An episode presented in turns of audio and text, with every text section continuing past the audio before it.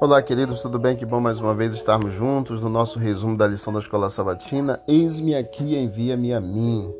Deus ele salvou os ninivitas apesar do pobre testemunho de Jonas, e isso é demonstrado assim como um lembrete de Deus é, de nosso papel, que é meramente um canal para o próprio Deus usar, o único que pode convencer e converter o coração. É um lembrete de que Deus busca mensageiros dispostos e humildes que sigam a sua direção.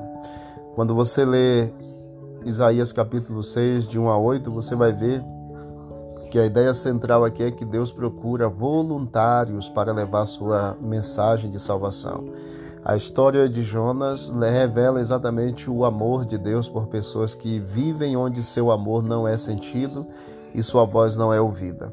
Assim como teve piedade de Nínive, ele tem piedade dos milhões que povoam as cidades hoje, onde edifícios tomam lugar de árvores e flores, e o barulho constante torna difícil aquietar-se e ouvir a voz de Deus.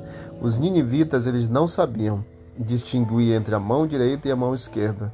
Deus precisa de mensageiros dispostos a levar esperança a pessoas esgotadas pela vida agitada. E a pergunta é: quem há de ir por nós? e qual será a resposta que eu e você daremos.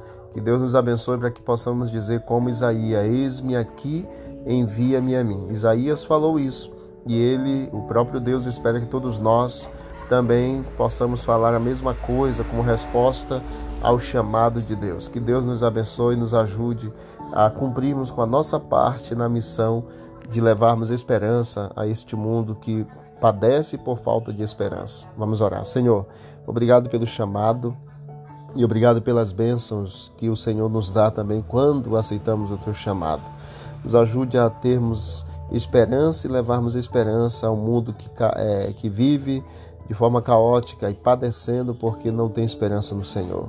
O Senhor continua trabalhando em nosso coração e nossa vida e nos transformando em nome de Jesus. Amém. Deus abençoe a todos e vamos que vamos para o alto e avante. thank you